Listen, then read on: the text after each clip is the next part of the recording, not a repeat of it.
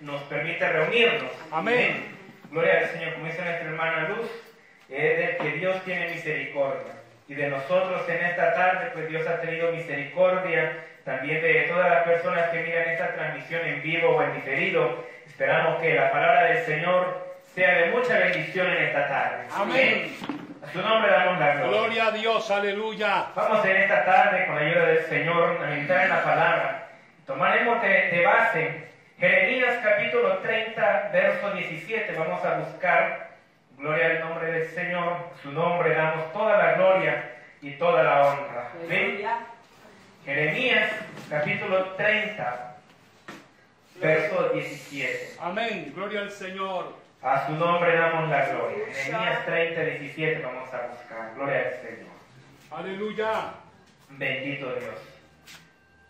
La palabra del Señor dice en el nombre del Padre, del Hijo y del Espíritu Santo. Amén. 30, 17 de Jeremías. Amén. Mas yo haré venir sanidad para ti Aleluya. y sanaré tus heridas, dice Jehová. Porque desechada te llamaron, diciendo, esta es Sión, de la que nadie se acuerda. Aleluya. Amén. Gloria al Señor. Oramos al Señor que Dios nos bendiga con su palabra. Aleluya. Padre buen Dios que estás en los cielos, suplicamos y pedimos que tu palabra, Dios mío, nos bendiga en esta tarde.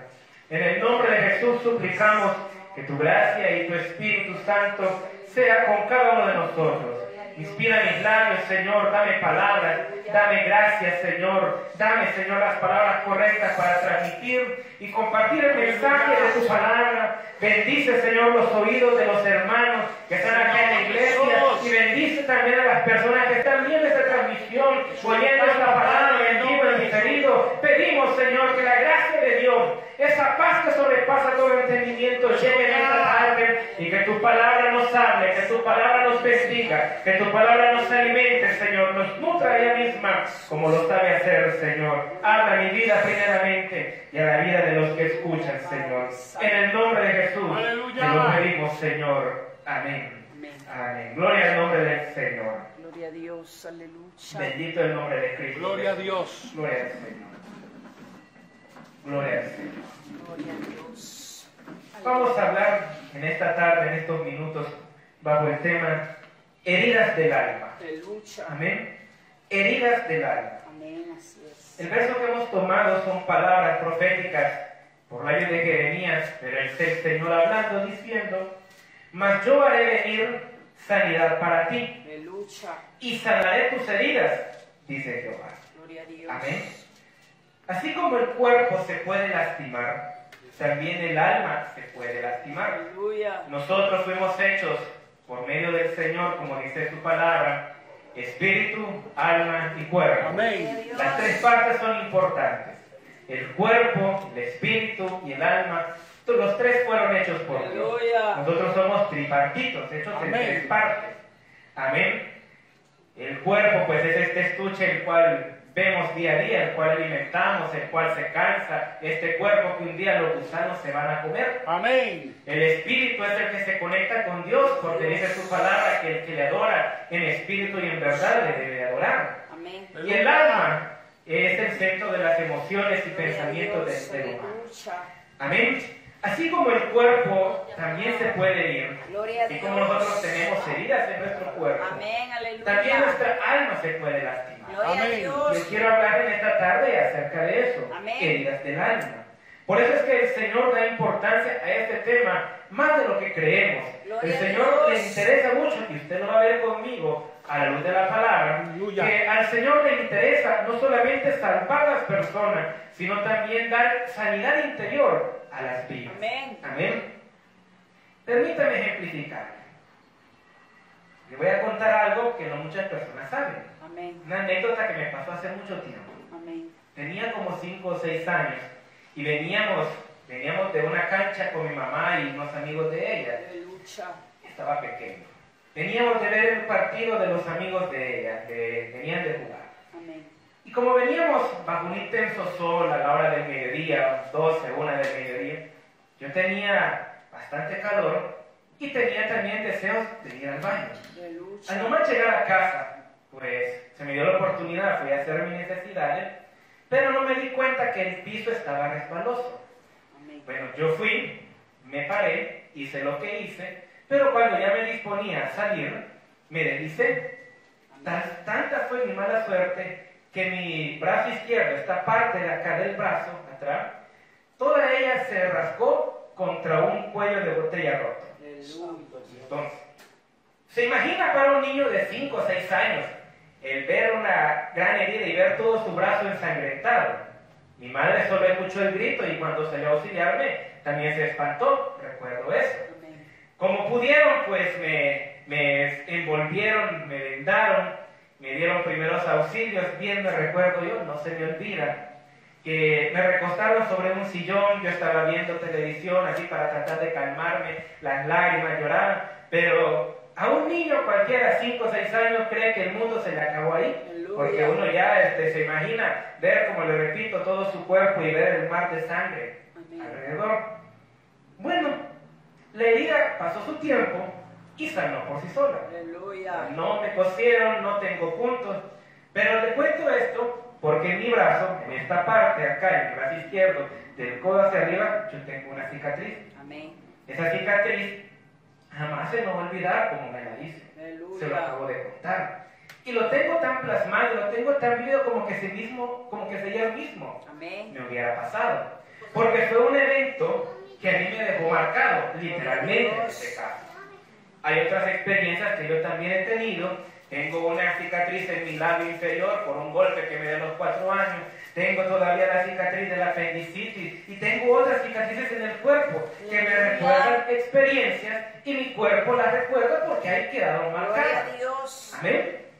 Del mismo modo, como le repito, así como yo tengo marcas en mi cuerpo, me imagino que usted también tiene las suyas. Amén. Usted tiene sus propias experiencias, tal vez se ha lastimado o se ha herido o se ha cortado y el cuerpo es tan maravilloso como Dios lo ha creado que Él mismo tiene la capacidad de sanarse. Aleluya. Bendito el Señor.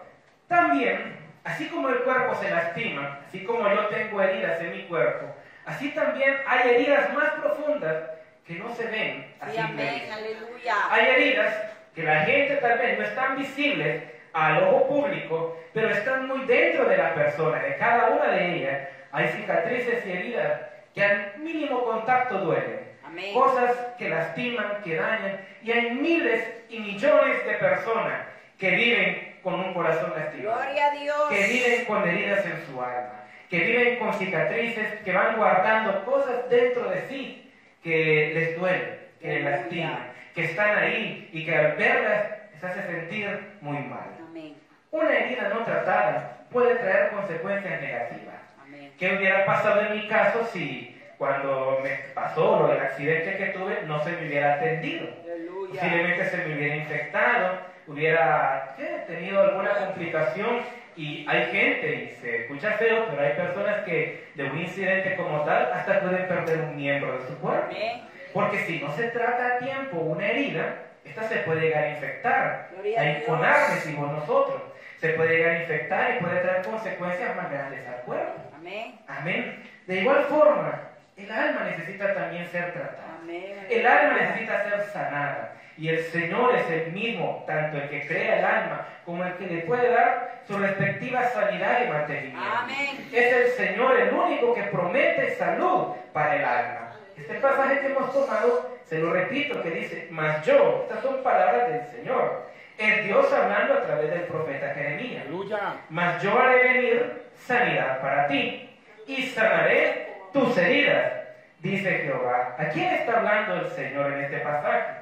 El contexto es una profecía diciéndole a los cautivos, a las personas que habían ido presas a Babilonia, les estaba prometiendo que un día iban a volver de su esclavitud. Él les estaba diciendo, el castigo no se lo pueden obviar porque ustedes han pecado, ustedes se apartaron de mí, ustedes van a pasar tantos años en Babilonia. Pero cuando ustedes regresen, el Señor mismo dice, yo les voy a hacer venir sanidad y los voy a sanar. Se imagina, hermano, vivir 70 años, prácticamente una vida, 70 años en un país extraño, en un país lejos del suyo, como un esclavo totalmente, ver su vida pasar y mucha gente le aseguro que murió, esperando la liberación. Pero cuando la gente ya salió de su cautiverio, aunque ya tal vez físicamente las cadenas que los oprimían se habían caído, pero había muchas personas que en su mente, en sus corazones todavía estaban todavía estaban dañados. Una persona se puede dañar de muchas formas, ya lo vamos a ver. Amén. Pero es el Señor que conocía que no solamente los iba a traer, no solamente les dijo, los voy a sacar de ahí, Él también les dijo, los voy a liberar, sí, pero yo también voy a sanar sus heridas. Gloria a Dios. Porque le dices, porque desechada te llamaron diciendo, esta es de la que nadie se acuerda. Oiga está, está hablando del Señor directamente a la autoestima de las personas que iban a regresar. Ellos iban a volver como esclavos. Ellos iban a decir, bueno, ahora somos libres. Pero le repito, iban a venir avergonzados, iban a salir de, a, a vivir entre escombros, a reconstruir nuevamente. ¿Se imagina la mentalidad de una persona que pasó 70 años en una cárcel y que de repente cuando es libre, ¿y ahora qué hago? Aleluya. ¿Cómo se va a reintegrar? ¿Cómo va a salir? Ella estaba acostumbrada solo a cuatro paredes, solo a su misma rutina. Pero ahora es libre, ahora puede ir y hacer lo que quiera. Pero aunque sea libre del cuerpo, la mente también necesita libertad. Amén. La mente también necesita sanidad. Amén. La palabra nos dice en Isaías 61, Isaías 61, capítulo 1 y 2, versículo 1 y 2, gloria al Señor. Y espero que usted haya traído su Biblia, vamos a usar con la ayuda del Señor. Dice la palabra, el Espíritu de Jehová el Señor está sobre mí, porque me ungió Jehová, me ha enviado a predicar buenas nuevas a los abatidos, a vendar los quebrantados de corazón, a publicar libertad a los cautivos y a los presos apertura de la cárcel, a proclamar el año de la buena voluntad de Jehová y el día de la venganza del Dios nuestro, a consolar a todos los enlutados, a ordenar que los afligidos de Sión se les dé gloria en lugar de ceniza, óleo de gozo en lugar de luto, manto de alegría en lugar de espíritu angustiado, y serán llamados árboles de justicia, plantío de Jehová, para gloria suya.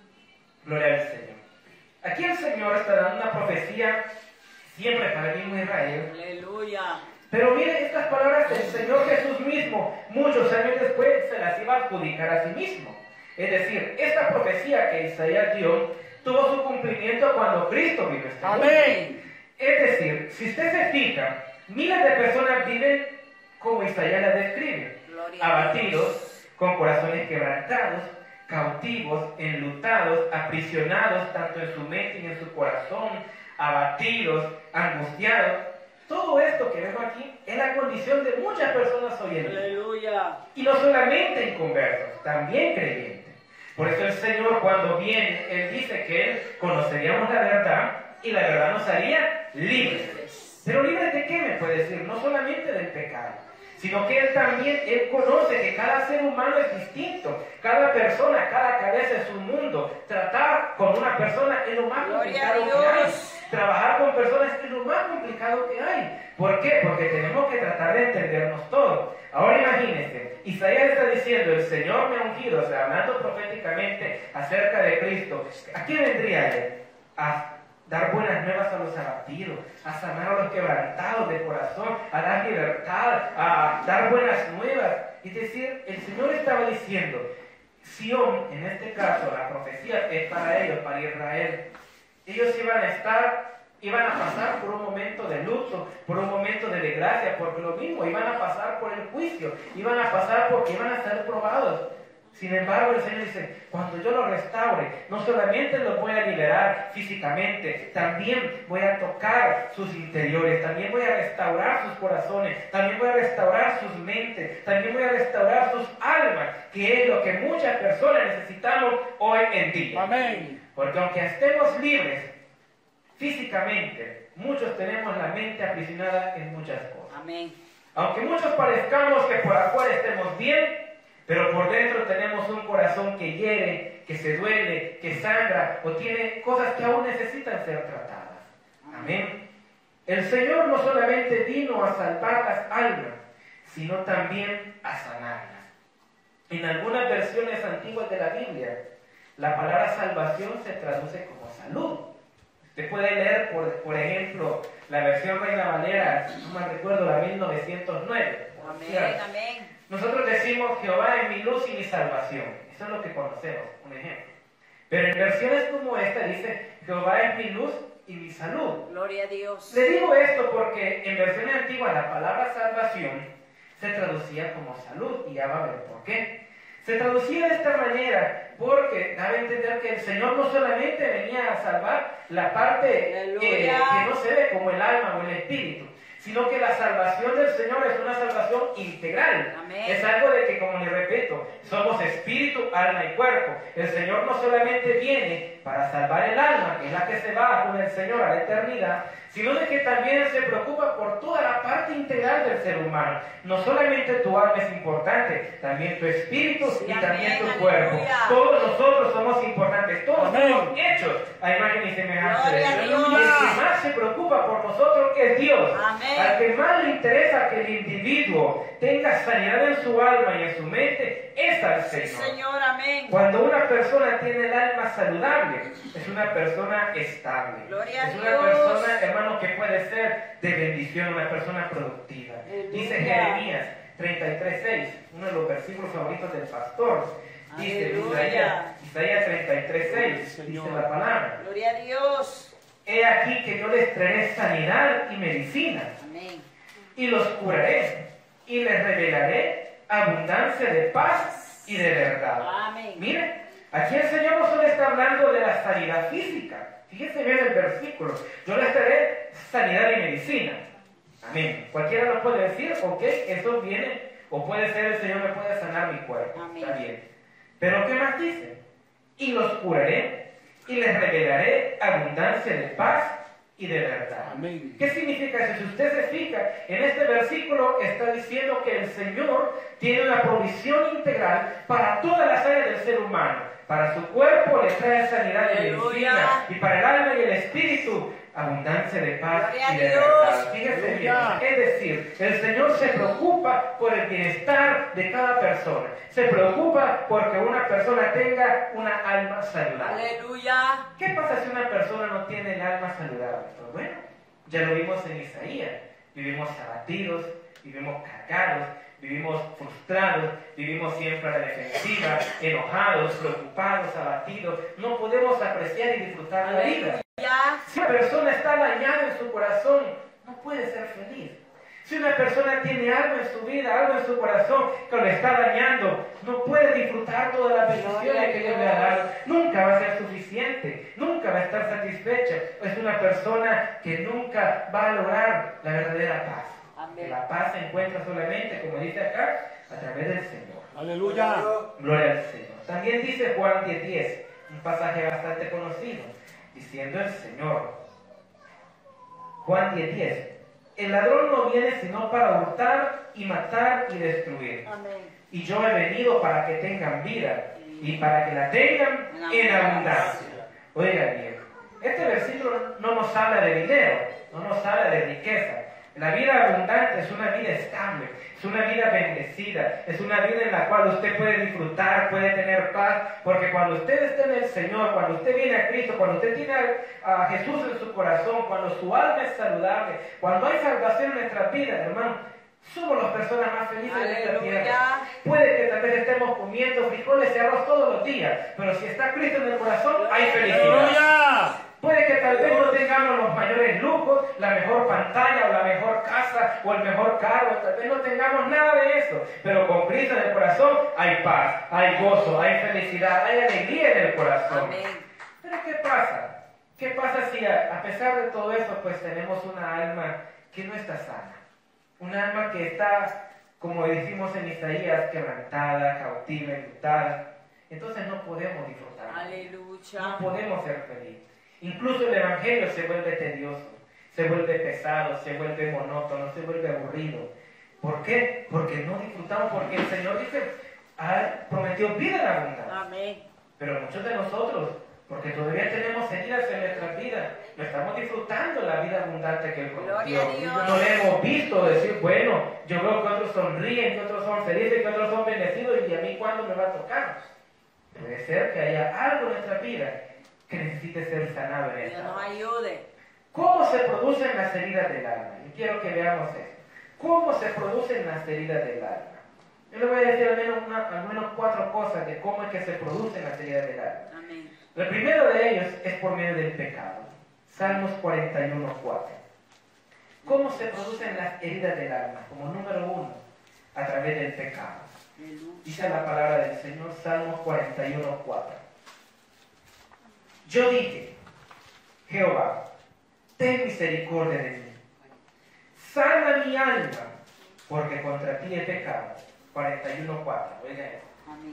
Dice, dice el salmista, yo le dije a Jehová, ten misericordia de mí, sana mi alma, porque contra ti he pecado. Fíjese el salmista, o sea, esto es una oración total, todo el salmo diciendo, pidiendo salud. Pero fíjese bien, el salmista dice, sana mi alma, no está diciéndole sálvala. ¿Por qué? Porque el pecado, cuando una persona vive en pecado, cuando una persona voluntariamente desobedece al Señor, el alma se duele. Porque el alma fue hecha por Dios. El alma fue creada por Dios. El alma, aunque el hombre no lo quiera aceptar, cuando hacemos lo malo ante los ojos de Dios, ante los ojos de la sociedad, siempre hay algo que nos dice que no estuvo bien. Amén. Y no hay paz, no hay tranquilidad. Así es. El salmista en pocas palabras le está diciendo, perdona mis pecados porque estos me enferman el alma.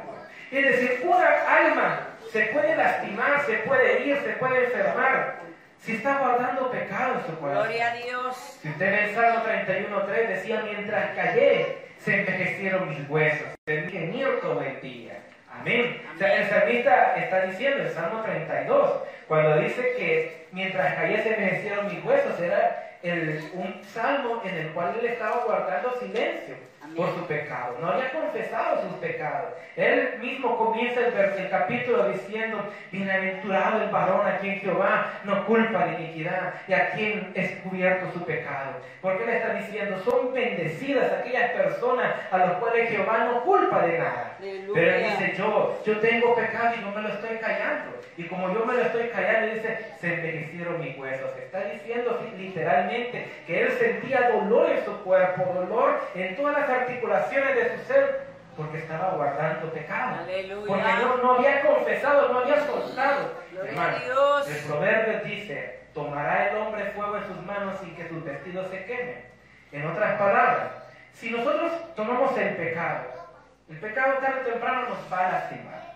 La misma Biblia dice, la paga del pecado es la muerte. Aleluya. ¿Y cómo nos sanamos del pecado? Soltando, confesando, pidiendo al Señor misericordia, como decía el versículo. Sana mi alma, porque contra ti he pecado. Fíjese bien, ten misericordia de mí, sana mi alma. Gloria al Señor. También, no solamente por guardar pecado se puede enfermar el alma, se puede dañar. También el alma se puede dañar por el amor a este mundo. Éxodo 15, 26. El amor a este mundo también puede enfermar el alma. Ya se lo voy a explicar. Aleluya. Éxodo 15, 26. Puede alabar al Señor. Gloria a Aleluya. Dios. Éxodo 15, 26 dice la palabra. Gloria al Y dijo, Señor. Si oyeres atentamente la voz de Jehová tu Dios, e hicieres lo recto delante de sus ojos, y dieres oído a sus mandamientos, y guardares todos sus estatutos, ninguna enfermedad de las que envié a los egipcios te enviaré a ti, porque yo soy Jehová, tu sanador. Este versículo implícitamente está diciendo, ok, Israel, si tú obedeces y sigues mis caminos, yo traeré sanidad. Amén. Por ende, podemos interpretar que si no seguimos la voluntad de Dios y seguimos la voluntad de este mundo, entonces ay, ay, no, el Señor ya no promete en ese momento traer sanidad. Amén. El Señor se abstiene porque se- la promesa es, si tú sigues mi voluntad, yo seré tu sanador. Pero ¿qué pasa cuando voluntariamente decidimos hacer nuestra voluntad? Egipto representa el mundo y- y este, y este pasaje fue dado en ese contexto. Acuérdense que ellos vienen en este pasaje, ellos apenas van siendo liberados del cautiverio de Egipto. Aleluya. Mucha gente, muchos de ellos, salieron de Egipto, pero Egipto lo llevaron en sus corazones. Muchos de los israelitas que salieron libres, sus cadenas fueron rotas, pero sus mentes seguían esclavas en Egipto, seguían atados al pasado, seguían atados a su vieja manera de vivir.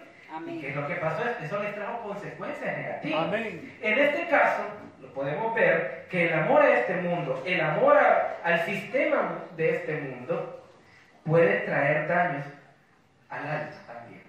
Cuando le digo el amor a este mundo, el problema es que hay cosas en este mundo que son importantes y hay cosas que son urgentes. Amén. ¿Cómo así? Nosotros como seres humanos, que seguimos a Cristo, que por su misericordia estamos acá, tenemos una vida fuera de la iglesia. Amén. Tenemos trabajos, tenemos familia, tenemos obligaciones, tenemos quehaceres y está bien. El problema es cuando nosotros ponemos cualquiera de esas otras cosas antes que el Señor, ya sacaremos consecuencias. Cuando ponemos cualquier otra cosa en eh, encima de Dios, estamos prácticamente idolatrando, estamos, estamos tomando un ídolo. ¿Y cuál es la promesa del Señor? Si tú me sigues, yo seré tu Salvador. Amén. Pero si tú no me sigues, si tú haces otras cosas, si tú buscas otras cosas antes que su voluntad, entonces eso nos trae consecuencias. Y a los israelitas la promesa es, ninguna enfermedad que le envié a los egipcios te enviaré a ti. Porque si usted mira, Egipto, el pueblo que no obedeció la voz de Moisés, sufrieron todas las, diez plagas, todas sobre ellos. Pero aquellos que obedecieron, dice la Biblia, en la tierra de Gosén, donde estaban los israelitas, ninguna de las plagas llegaba. ¿Por qué? Porque estaban obedeciendo la palabra de Dios. Pero el amor a este mundo puede traer también consecuencias al alma. Amén. Amén. Gloria al Señor. También el alma se puede dañar por eventos traumáticos o dolorosos. Ah, llámese problemas, divorcios, las pérdidas, eh, una mala racha de suerte, un accidente, el diario vivir, el trabajo, la familia, las dificultades, el trabajo, el fracaso que nos enfrentamos a ellos. Hay eventos en nuestra vida que nos han dejado marcados con fuego. Hay cosas en nosotros que tal vez hoy estamos acá, pero todos nosotros, sin excepciones, todos nosotros los que estamos acá, hemos llegado acá, no, nuestro camino no ha sido fácil. Han habido altos y bajos en nuestro camino. Amén. Han habido momentos que nos han marcado nuestra vida más que otros.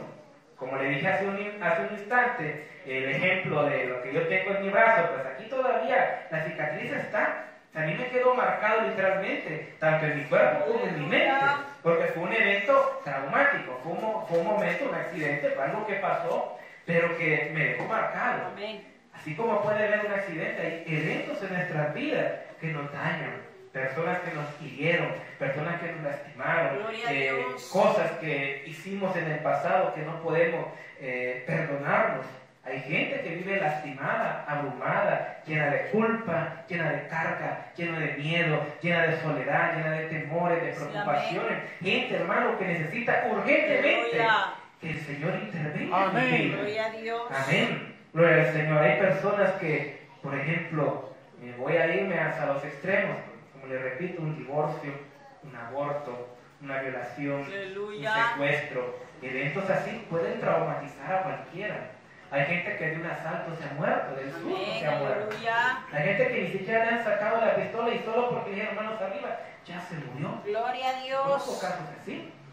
¿Por qué? Porque, como le repito, esos eventos son tan, eh, golpean tan duro que a veces no los podemos soportar. O a veces cuando ha pasado, nos quedan marcados. Amén. Nos quedan heridas en el alma. Tal vez alguien en quien confiábamos nos lastimó. Tal vez alguien a quien amábamos nos, se, nos metió el puñal por la espalda. Tal vez alguna persona en la cual usted iba a hacer un negocio le dejó mal o le engañó. Y todo eso lastima, todo eso daña también el alma. También los sentimientos no tratados, como el resentimiento, el odio, la falta de perdón, la depresión, la soledad, el menosprecio, la baja autoestima.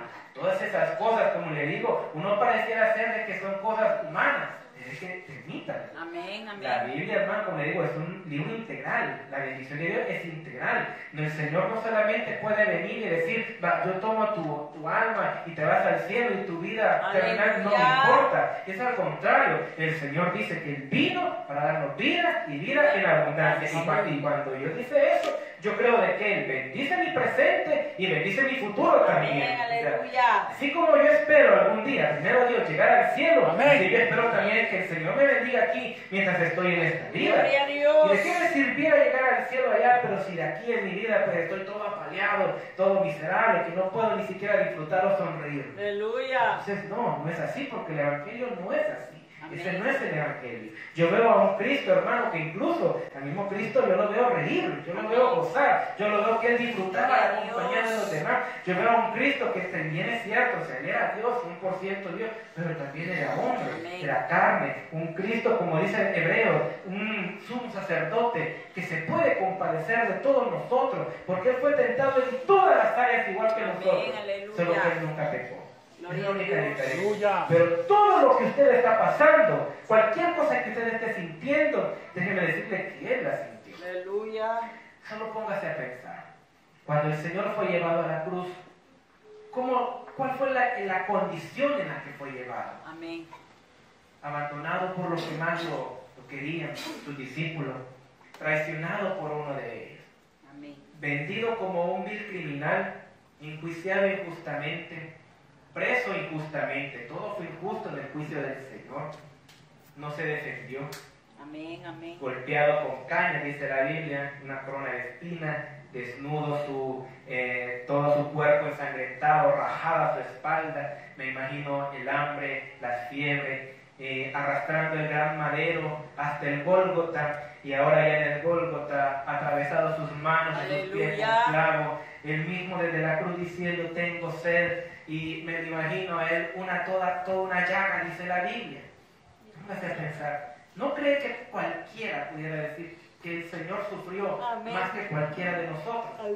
Claro que sí. Gloria a Dios. Aún así, aún con todos los sufrimientos de Él, aún con todo lo que Él padeció, Él es tan amoroso que en medio de nuestras dificultades cotidianas, en medio de aquello que a nosotros nos lastima, Amén. el hermano, Él nos ayuda. Gloria Él nos fortalece. Y es más, el mismo Señor, cuando Él dice la palabra, que Él ya tenía un cuerpo glorificado, todavía Él guarda el recuerdo, Él guarda sus heridas, porque dice, ya teniendo un cuerpo glorificado, le muestra a Tomás el lugar donde estaban los clavos, y dice, mete tu dedo. ¿Por qué el Señor guardaría esas heridas? Como un recuerdo, porque era masoquista.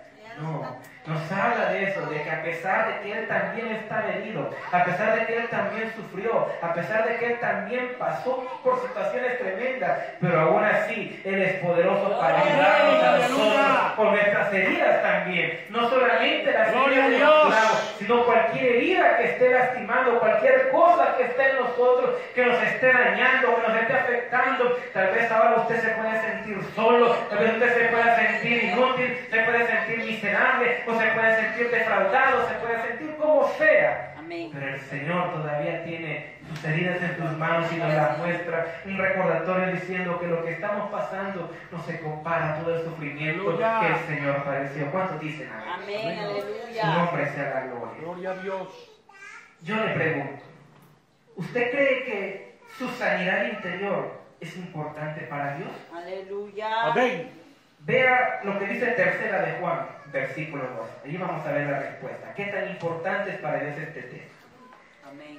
La sanidad interior, la sanidad de tu alma, ¿es importante para Dios? Amén. Tercera de Juan, versículo 2 dice, Amado, yo deseo que tú seas prosperado en todas las cosas y que tengas salud, así como prospera tu alma. Oiga bien, yo deseo que seas prosperado en todas las cosas, decía el apóstol Juan, y que tengas salud, así como prospera tu alma. Oiga bien, es importante, ¿por qué? Porque eh, el apóstol Juan estaba hablando al anciano Gallo, le está diciendo, amado, yo deseo que te vaya bien en todo. Yo deseo que tú seas bendecido, que tengas salud, o sea, imagínate, bendecido, que, que seas prosperado en todas las cosas, en tu trabajo, en tu familia, en tus finanzas, en todo lo que emprendas. Aleluya. Que tengas salud, obviamente, pues es importante tener salud para trabajar. Amén. Pero por sobre todo le dice tú seas prosperado, Gloria a Dios. así como prospera tu alma. Es decir, al Señor le interesa que nuestra alma se encuentre saludable, que su alma y la mía estén sanas, porque si usted tiene sano su alma, si usted puede sanar sus heridas de su alma, usted va a poder disfrutar y va a poder, poder eh, prosperar y crecer en el Señor. Hay gente que nunca avanza en su vida espiritual porque no deja que el Señor obre en su vida. Aleluya. Hay gente que pasa años en la iglesia y nunca hay un progreso en esa persona porque no deja que el Señor intervenga en su vida. Aleluya. Bendito el Señor. ¿Y usted cree que no? Claro que sí las hay. Hay gente que no deja que el Señor entre en esas áreas del corazón, las cuales las tenemos muy privadas. Hay áreas en las cuales hay cuartos de nuestras casas a los cuales no queremos que el Señor entre. Hay lugares de nuestra vida a los cuales no le queremos dar espacio al Señor. Pero el Señor viene y Él quiere Aleluya. sanar, Él quiere tocar, Él quiere restaurar, Él quiere bendecir la vida del ser humano. Él lo que Aleluya. quiere hacer es bendecir la vida del hombre. Amén. Pero la palabra bien dice y razón tiene que los hombres amamos más las tinieblas que. Amén. Porque Aleluya. cuando tenemos al Señor, que es el médico del alma enfrente, por no darle espacio a Él, a veces no lo dejamos entrar y preferimos seguir guardando nuestro dolor y nuestras tormentas para nosotros mismos. Pero el Señor dice, a mí me interesa que tu alma, Dios. que tu alma sea bendecida. Me interesa que tengas salud emocional, salud espiritual, salud en tu alma. Al Señor le interesa mucho. ¿Por qué? Porque una iglesia sana es una iglesia poderosa. Una Aleluya. persona que tiene sana su alma, hermano, es una persona imparable. Es una persona que Dios puede utilizar. Y déjeme decirle que muchos de los hombres de las escrituras y mujeres también, muchos de los personajes de las escrituras, el Señor tuvo que tratar con sus almas, Amén. sanarlos. El ejemplo más clásico es Elías, cuando estaba deprimido. El Señor mismo cuando Elías iba huyendo de la amenaza de muerte de Jezabel. Él se queda solo, él manda a su criado y que lo abandone. Él sale huyendo y le dice, Señor, quítame la vida, me quiero morir. Amén. Después de una gran victoria, después de haber matado a más de 700 profetas falsos, ese hombre estaba cansado. Y cuando venía una prueba más, una lucha más, él dijo, ya no puedo más, ya no aguanto.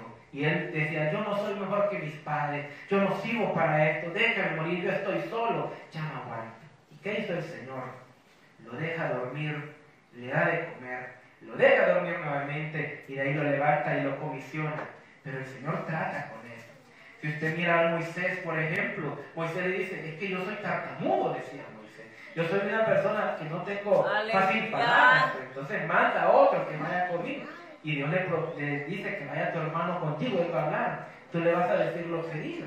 El Señor hermano tuvo que sanar también la estima de, Amén, de- aleluya. de Moisés, diciéndole, por lo que vimos en ocasiones anteriores, cuando vimos el, el yo soy, que el Señor le está diciendo, ¿quién eres tú que me envía? ¿Quién es el que me va a enviar? Amén. Yo soy. En otras palabras le está diciendo, yo sé que tú eres un asesino, porque ese era Moisés. No andaba huyendo por buena pieza, era Amén. asesino. Amén. Cargaba la sangre de un hombre, y me imagino que de otros más, tal vez. Era un príncipe, me imagino que tuvo que ir a la batalla. Más de alguna persona tuvo que haber matado a Moisés. Aleluya. Él huía por asesino. Él cargaba esa culpa, ese miedo, y el Señor tuvo que tratar con él todavía. Tuvo que tratar con muchos hombres y mujeres de la Biblia. Tuvo que tratar con muchas personas, a las cuales él también, no solamente las grandes hazañas y los milagros como el fuego o el agua que sale de la piedra, Amén. también pequeños milagros como restaurar corazones.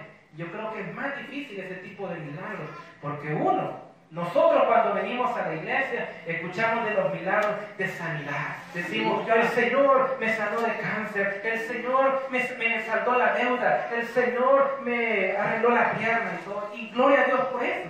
Pero ¿cuántos venimos acá y decimos, el Señor sanó mi corazón, el Señor este me abrió la mente, el Señor me hizo feliz? Esos testimonios no se oyen porque como no se miran, no impactan.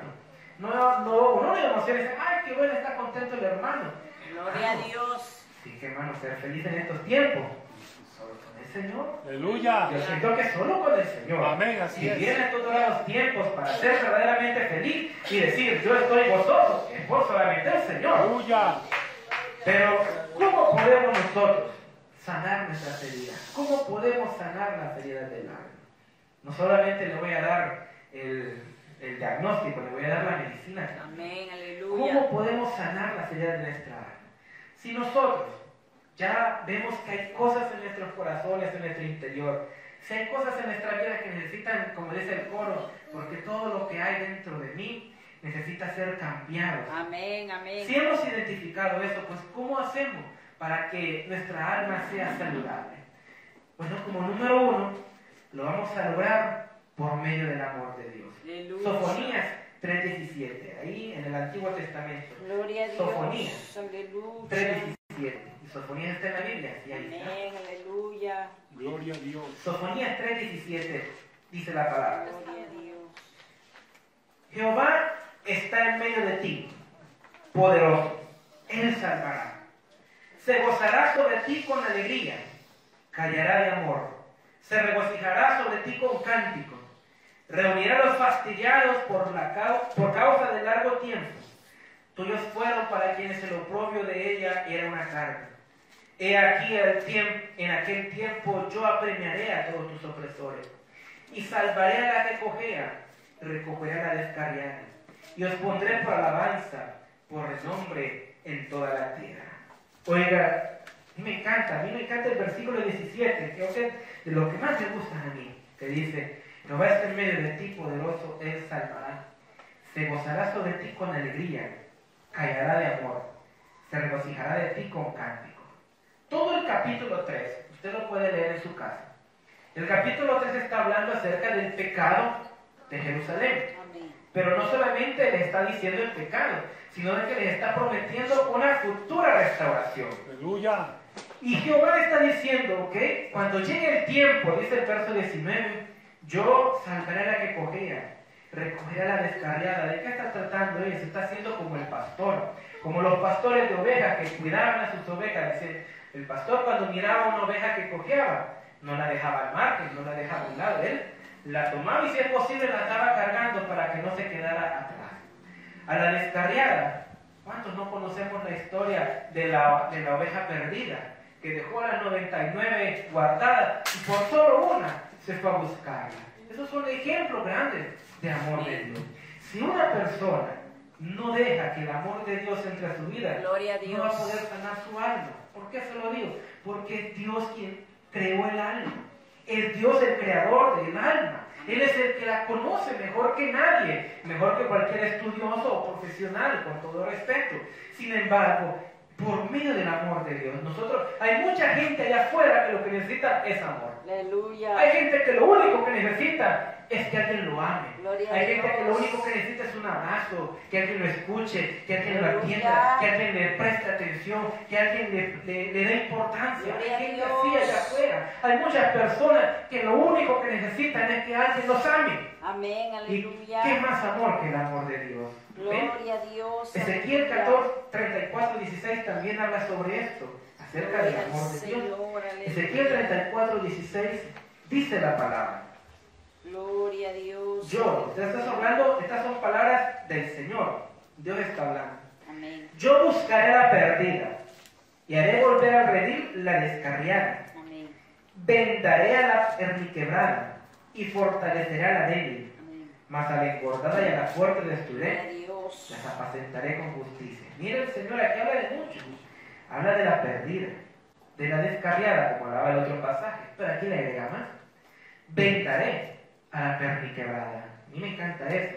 La perniquebrada, o sea, según los que dicen, pues eh, hay- habían ovejitas que, por muy rebeldes que eran, pues los pastores les quebraban las piernas Amén. para que, para que aprendieran sus lecciones. Y después esas ovejitas, perdón, perni quebradas, o piernas quebradas, eran las que más estaban cerca del pastor después. Sin embargo, él dice, vendaré. Es decir, él mismo, él sabe de que hay ovejitas, hay personas que están quebradas, dice aquí, que están quebradas, hay gente quebrantada, gente rota, la iglesia está llena de gente rota, el mundo está lleno de gente rota, todos somos personas rotas. ¿Cuál es la diferencia? Que el Señor ha sanado nuestras heridas. ¿Cuántos dicen amén? Amén. Personas rotas, hermanos, eso abunda hoy en día. Si usted y yo tuviéramos la decencia de ponernos a platicar con alguien, por ejemplo, usted va en un viaje en un bus y usted se pone a hablar con la otra persona y le gana la confianza, hermano, hay gente que está pasando una de película. Amén. Hay gente que está viviendo unas situaciones que nosotros diríamos, wow, cosas que inimaginables pensaríamos nosotros, cosas de telenovela quizás, las cuales están sufriendo, pero hay gente que así está. Gloria a Hay gente que Dios. está pasando por odiseas tremendas y están como acá dice, como la perna quebrada, o sea, toda quebrada, quebrantada, ya no pueden más, ya no pueden seguir adelante, ya no pueden avanzar. Hay gente así en la vida que necesitan amor. Y dice, fortalecerá la débil. Como le digo, gente que ya no da más. Gente que ya no puede. Hay personas que por más que se quieran esforzar, hay gente que no es que sea la gana, es que ya está cansada, ya no aguanta más la vida que está llevando. Hay personas que no soportan vivir. Por eso es que muchos optan por el suicidio o por otras cosas como las drogas o el alcohol, porque ya están cansados de vivir, están cansados del dolor. Pero ¿qué es lo que dice el Señor? Yo las bendeciré, Aleluya. Es decir, el amor de Dios es lo primero que necesitamos para sanar todas estas heridas de nuestro interior. Amén. Amén. También la obra del Espíritu Santo es indispensable. Ezequiel 47, 9. La obra del Espíritu Santo también es indispensable para, para la sanidad del alma. Dice Ezequiel 47, 9. Gloria al Señor, dice la palabra.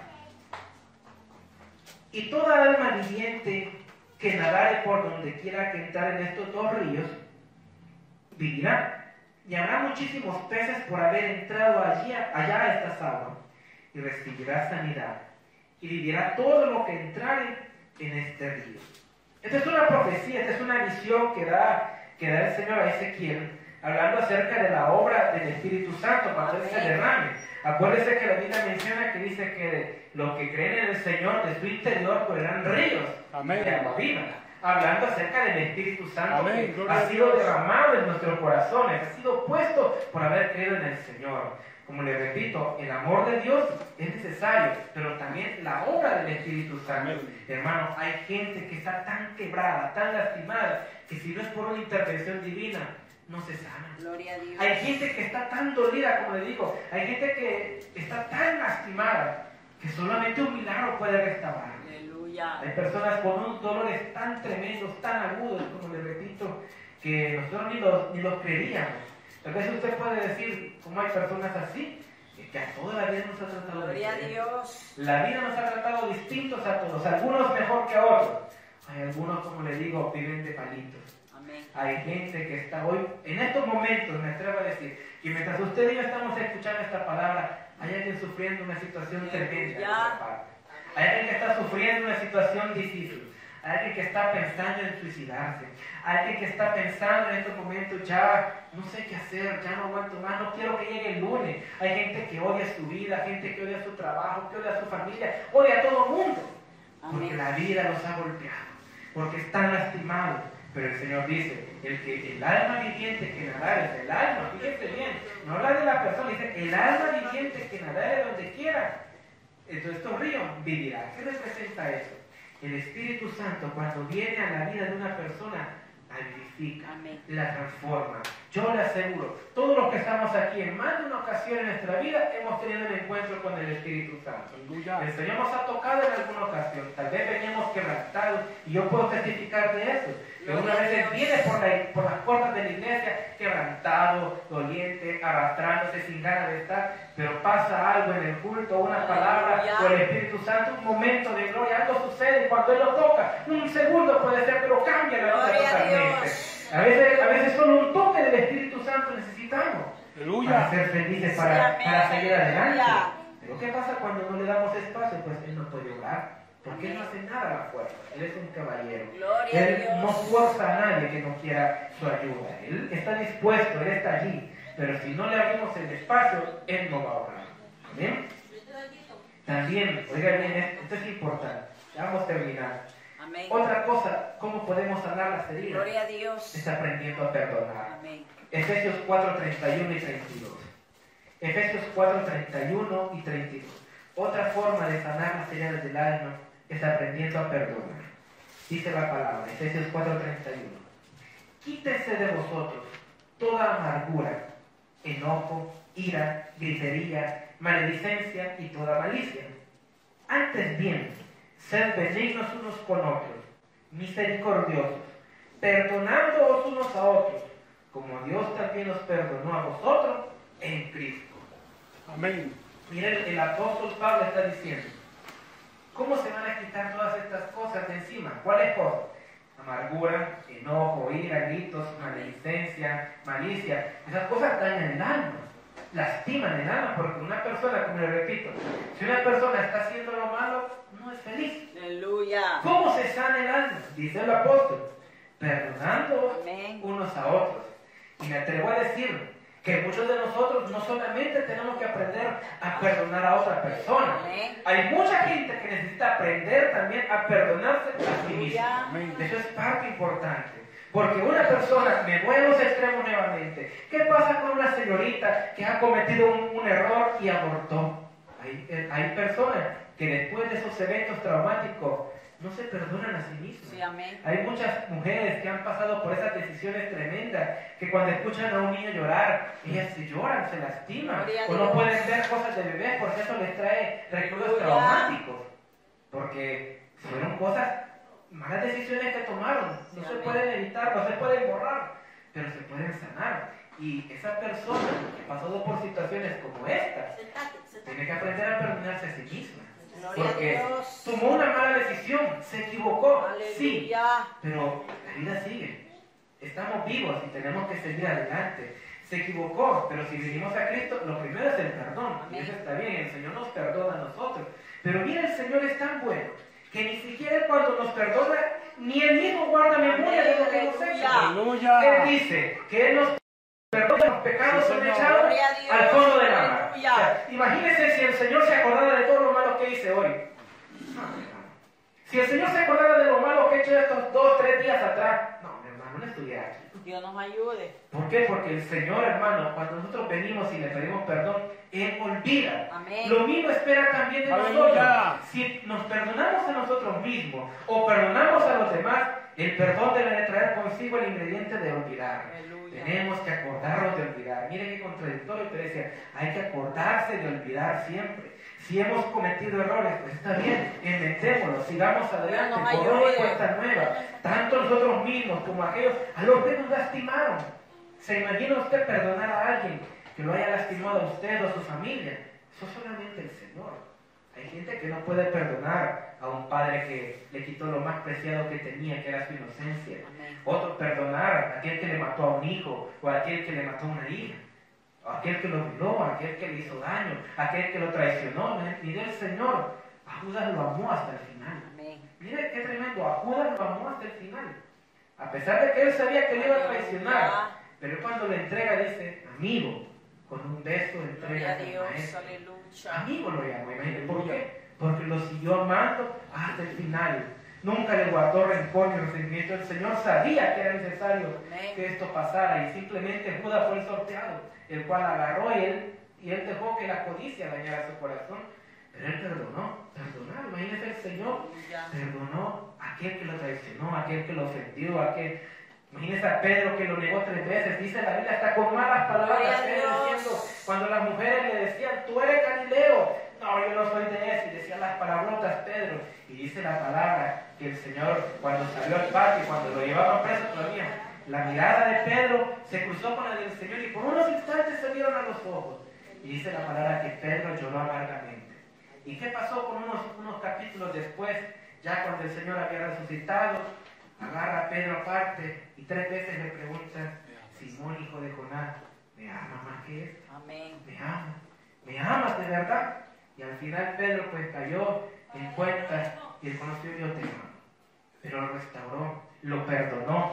Y miren, si el Hijo de Dios, aún a los que lo acusaban, a los que lo aborrecieron, a los que lo traicionaron, Él perdonó, aún en la cruz, diciendo, Padre, perdónalos, Amén. porque no saben lo que hacen. Miren, Señor, Amén. no saben lo que hacen.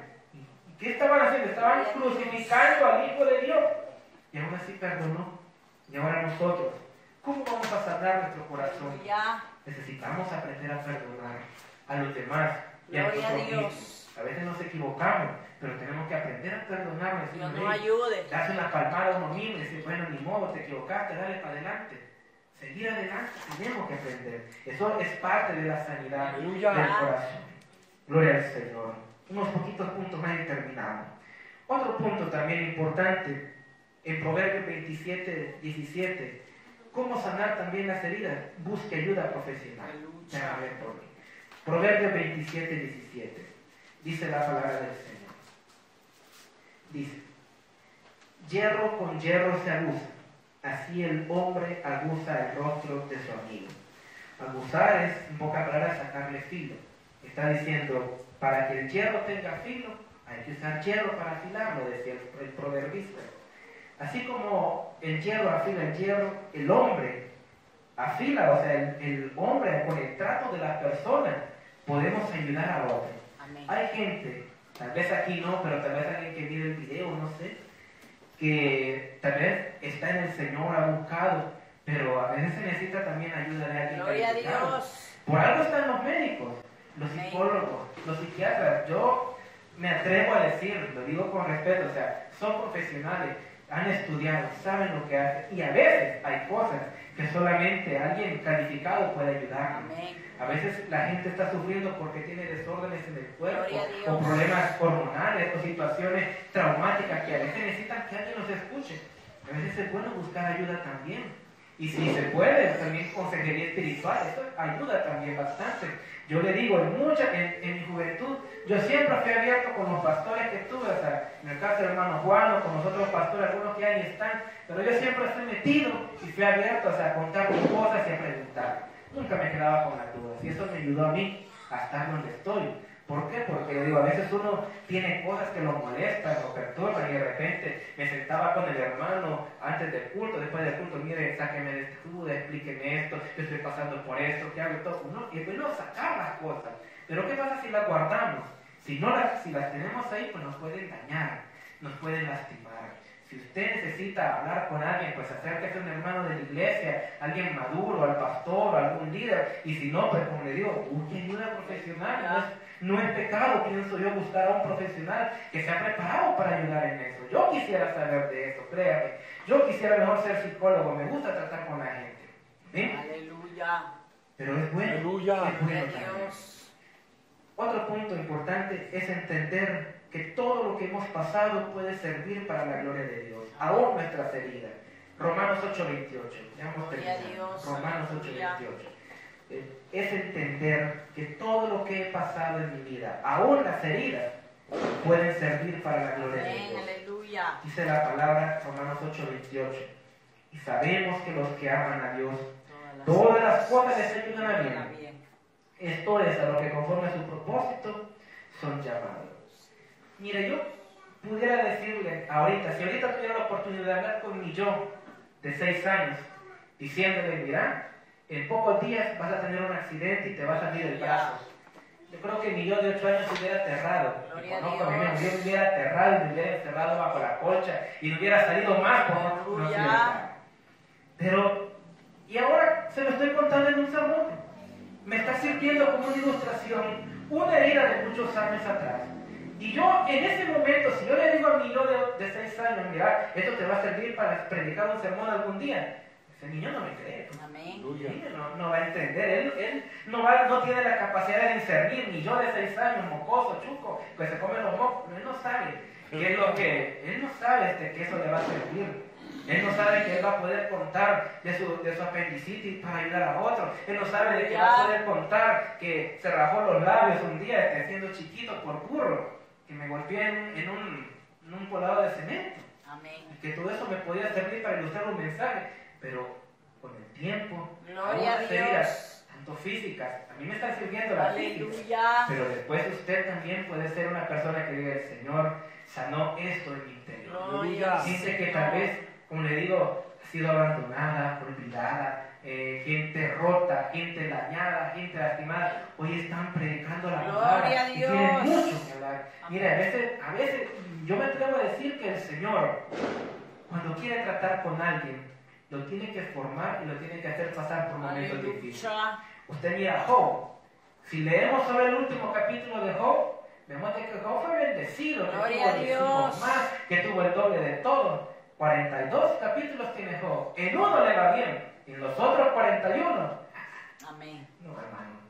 Todo eso sufrimiento de Job. Y el mismo Aleluya. Job, o sea, yo creo que no entendía por qué esto pasó. Gloria al Señor. Ya después, imagínense, más de dos mil años acá, estamos hablando de Job. de un hombre que él en su momento no entendió lo que pasó, él ni sabía que era algo que se fraguó en los cielos, una situación de prueba que él le venía, se la ganó de gratis. Amén. Pero aún así esa- ese dolor de Job a nosotros nos está sirviendo para Gloria a. Dios. Aleluya. Nos sirve para no rendirnos, como dice nuestro pastor, diciendo, a ver a Job, a mí no me ha pasado nada. Amén. Amén. Decir que ver a estos hombres que sufrieron cosas grandes, a uno lo motiva a decir, bueno, yo puedo salir adelante. Aleluya. Y lo último, ya para terminar hoy sí, hay que entender que el proceso de sanidad es un proceso progresivo. Gloria a Dios. Va a tomar tiempo, oración y obediencia al Señor. Aleluya. Es cierto que el Señor puede hacer milagros. Yo he oído cómo el Señor hace milagros instantáneos. Pero la mayoría de nosotros, los normales, con lo que Dios trata día a día, es un proceso continuo. Aleluya. A veces hay cosas en nuestro interior que van a tardar más que otros en sanar. Gloria a Dios. Y hay que entenderlo, que el Señor es poderoso, claro que lo va a hacer, pero a Aleluya. veces lleva tiempo sanar. Una herida no se sana de la noche a la mañana, o sea, no somos superhéroes. Nosotros, si usted, yo me lastimé aquí, no me acuerdo cuántos días o semanas pasé vetado o esperando que se cerrara. Pues ya tengo treinta y pico de años, eso fue cuando tenía seis. Eh, Ya han pasado, ¿qué? Más de 25 años. Sí, amén. Y la herida está todavía, pero ya cerró. Pero tardó, pasó un tiempo. Me dolía, incluso no podía ni hacer Gloria educación física, jamás lo olvidaré. Ni eso podía hacer porque me dolía mucho el brazo. Pero sanó. Al mismo, del mismo modo, las heridas del alma van a tardar tiempo, algunas más que otras. Algunas son más profundas, algunas son más difíciles de cerrar, pero todas el Señor las cura. Amén. El Señor puede sanar, no importa la situación que estemos pasando, no importa el dolor o la amargura o el problema. Lo importante es entender que en el Señor hay sanidad para el interior, hay sanidad para nuestra alma. Este es un tema. Bastante extenso, pero he tratado de, de explicárselo a la brevedad, porque yo deseo en mi corazón, de parte de Dios, yo deseo de que usted que está aquí en la iglesia y usted que está viendo el video o oyéndonos de cualquier forma, que el Señor restaure su vida, que el. Señor sane sus heridas. Así que si usted siente en su corazón, hay algo en su interior que necesite ser tocado, ser restaurado, ahí donde está, le invito a que oremos un instante le pongamos al Señor nuestras heridas. Y le hablamos al Señor, le expongamos diciéndole, este soy yo, aquí estoy yo. Gracias Señor por esta palabra. Gracias por el consejo. Gracias porque nos alientas, nos motivas a sanar nuestro interior. Gracias porque tú nos conoces, Señor, a cada uno de nosotros. Y sabes, Señor, lo profundo de nuestro corazón. Sabes lo que estamos pasando, lo que estamos atravesando. No eres ignorante al sufrimiento y al dolor que hemos sentido. Aquí estamos en esta tarde, en esta hora, poniendo nuestro corazón delante de ti. Aquí está mi alma. Tal vez yo me encuentro roto. Tal vez yo me encuentro que ya no doy más, que ya no puedo, me siento solo, me siento inútil, me siento miserable, me siento hipócrita, me siento mal. Pero aquí estoy, Señor, dejando que tu Espíritu Santo obre en mí, que tu amor obre en mí, Señor, que tú empieces esa sanidad en mi vida, Señor. Yo sé que tomará tiempo, yo sé que no será fácil, yo sé que no va a ser de la noche a la mañana, pero aquí estoy dispuesto a que tú sanes las heridas de mi alma, Señor. Que tú toques mi corazón, que tú toques mi vida, que entres a mi vida, Jesús. Que tomes el control de mi ser, de mis emociones, Señor. Yo me pongo en tus manos en esta hora, agradecido, Señor, porque creo que te mueves en medio de los tiempos y que tú vas a obrar, tanto en los hermanos que han escuchado esta palabra, como en los amigos y también en las personas que están viendo este video o transmisión, Señor. Te agradezco, Señor, este privilegio de compartir tu palabra. Gracias te doy, Señor, en esta tarde. Y te pido de corazón que bendiga a todas esas personas, Señor, que están necesitando sanidad en sus corazones. Que los bendiga grandemente y los ayude en esta hora. En el nombre de Jesús. Démele fuerte ese aplauso a Él.